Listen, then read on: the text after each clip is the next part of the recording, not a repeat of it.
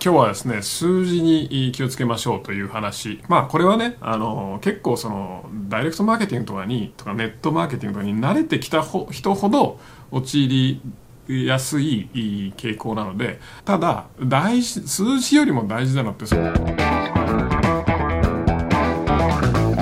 はい、えー、こんにちは、小川です、えー、今日はですね、数字に気をつけましょうという話、マーケティングする上でね、あの数字に気をつけましょうという話をしていきたいと思います。えー、というのは、あのやっぱデジタルマーケティング、こうやってね、ネットで、えー、マーケティング活動していると、あの全てのことが数字で表されるわけですね。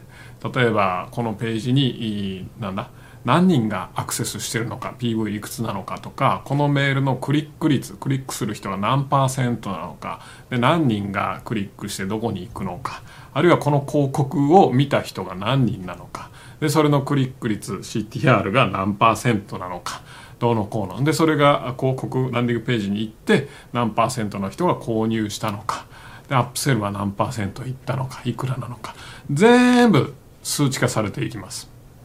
まあそれはすごくいいことですよね。で数値化されていくのであのなんだ、えー、変な判断にはならないじゃないですか。なんか社長がこういうふうに思うんだよねっていうようなこうなんとかなこう変な判断ではなくデータをベースにした判断ができるわけですよね。そうすると偉い人の言う通りにやるとかそういう話じゃなくてちゃんと事実をベースに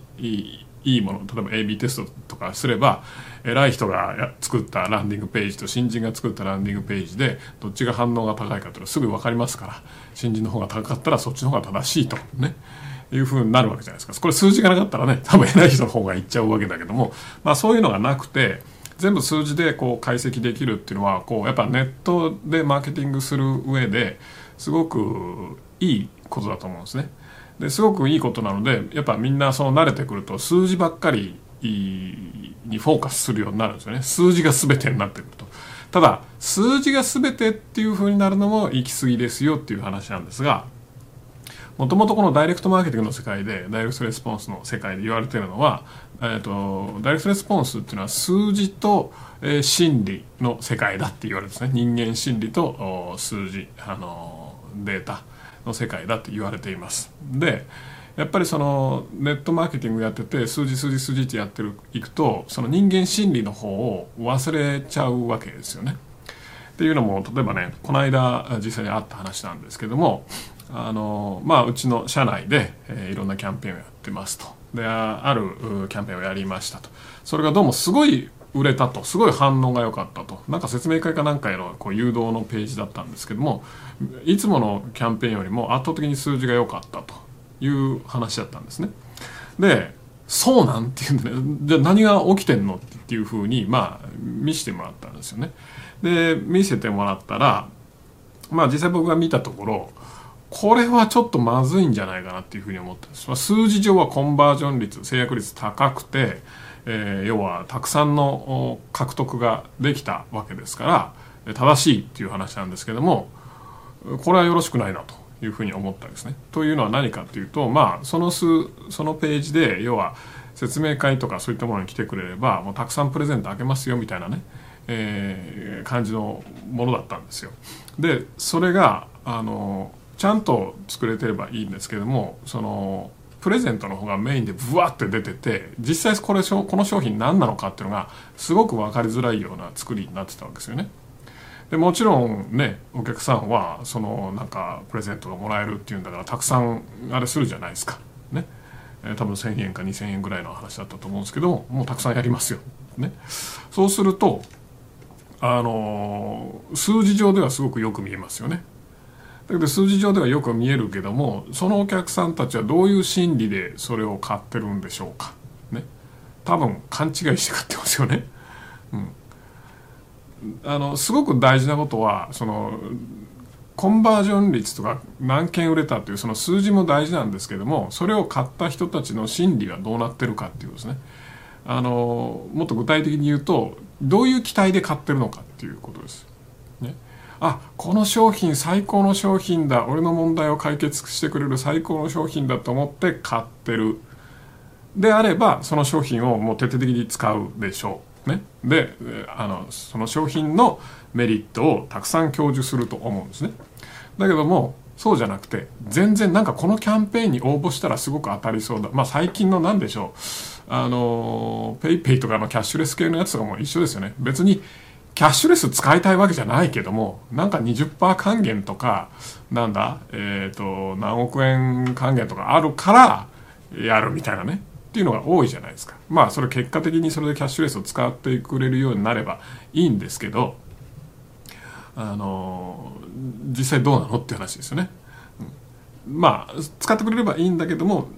自社のケースでも考えなきゃいけないのはそれを最終キャッシュレスを使ってもらうことでしょ？そのキャンペーンやるのは。だからうちの話に戻すと最終そのキャンペーンで大事なのはセミナーに来てもらうことなんですよね。セミナーに来てもらうことが大事なのにあの要はそのポイント還元みたいなね。そんな方に目を移ってたらお客さんどういう期待値でそれを買うんでしょうかね。もちろんこっちが欲しい、ね、ポイント還元が欲しい。なんかそのプレゼントが欲しい。だったらその商品ねセミナーにも行かないし PayPay とかねそういったキャッシュレス使わないですよね。本来こっちが取ってほしい行動っていうのを、まあ、取ってくれないことになるわけじゃないですか、なのででもあのなので数字だけ見てるとそういうのがわからないっていうことなんですよね。ちゃんとあの数字だけ見てたら絶対正解じゃないですか。たくさん売れたたくさんの人が買ってくれた。ね。絶対正解正解としか出ないんですよ。ところが普通に考えたらあのそれだとすごくミスリーディングしてるよねっていう話になりますよね。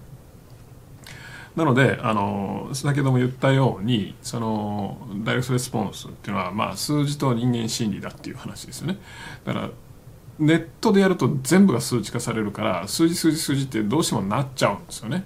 特にその Facebook とか Google とかやっぱネット広告やってる人たちにとってはもう数字がもう細かい数字ブワー出ますから。ね。僕は嫌いですけど。僕は嫌いですけどもまあブワー出るからどうしてもその数字ベースで意思決定をどんどんどんどんしていくことになります。ただ大事数字よりも大事なのってそのお客さんのねまあよりもとは言わんかもしれんけど数字と同じぐらい大事なのはそれを購入したお客さんの期待値がどうなってるかっていうことじゃないですか。どういう思いでこれを買ってるのかどういう心理で買ってるのかね、そうじゃないと例えばそのなんでしょうね化粧品のお試しとかもあるかもしれないですけどもあの普通にいいとこだけ取ってはい終了ってやっちゃうとかそのお客さんが長期的なあの有料客にならないとか、ね、いうふうになっていくと思うんですよね。あのビジネスの目的はやっぱちゃんと顧客化していくことじゃないですか。だから、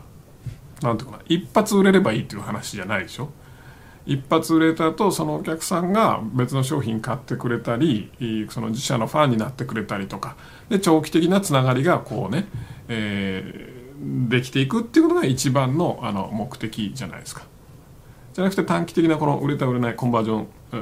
したしない。CTR が高いクリック率が高い低い。ね。その数字だけを見ていくとあの必ず何ですかね、まあ、失敗するまで言わないけどもまあ良くないですよっていう話です。もちろん数字を上げることは大事ですよね。だけどもそれと同時に相手の心理を考えるっていうことも非常に大事です。広告の世界でもあります。ね。そりゃえぐい画像とかどぎついものとかをやった方がクリック率は上がりますよ。びっくりするんで、ね、だけどもそういった心理で来た人が今後どういうお客さんになっていくのか そもそもお客さんになっていってくれるのかっていうのはなかなか疑わしいところじゃないですか。なので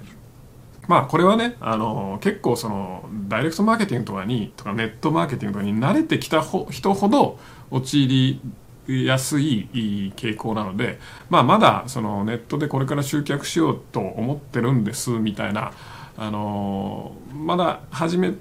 て間もない人とかにはあまりあの気にしなくてもいいと思いますそういう人たちはもうより数字数字っていうふうに追っかけた方がいいと思うんですよね。だけどもある程度慣れてきて数字数字で数字全て判断するようになったらちょっと立ち止まって本当にねそれってどうなのっていうねその数字もそうだけどお客さんの心理っていうのはどうなってるんかっていうのを考えながら、えー、プロモーションとかキャンペーンとか、えー、マーケティングセールスを設計していくといいんじゃないかなという話でした。まあ基本ねあのネットでどれだけのいろんなことが数値化できようとも大事なことってあんまり数値化できないですからね。まあ例えば分かりやすいのデザインとかそうなんですけどデザインって数値化できないじゃないですか。いいデザインと悪いデザインって数字で分からないですよね。感性じゃないですか。で結構まあ人間の大事なものって感性的なものが多いですよね。好きとか嫌いとかでしょ？例えばもうまあ別に男女関係とかもそうだけども人間関係とかもそうだけど好きとか嫌いとか数値化できないですよね。でもめちゃくちゃ大事じゃないですか。好きな人と一緒にいる。好きなあのなんだ？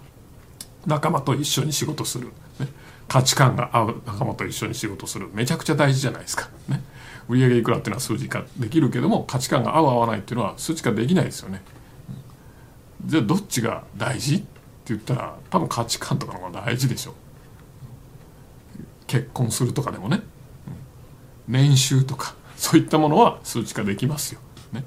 だけども性格の良さそのね価値観の合う合わないとか何も数値化できないですよね、うん、だからやっぱ世の中数値化できないものの方が多いし数値化できないものの方がまあ大切なものとか我々がこう重要視してるものってすごく多いと思うんですよね。なのでそれをマーケティングとかその特にネットでやる場合はあの考えてもらって、えーやるといいんじゃない。バランス持ってね。まああのそっちに偏ってもダメだし数字に偏ってもダメだし、ね、だ両両方のバランスで数字と心理ね、うん、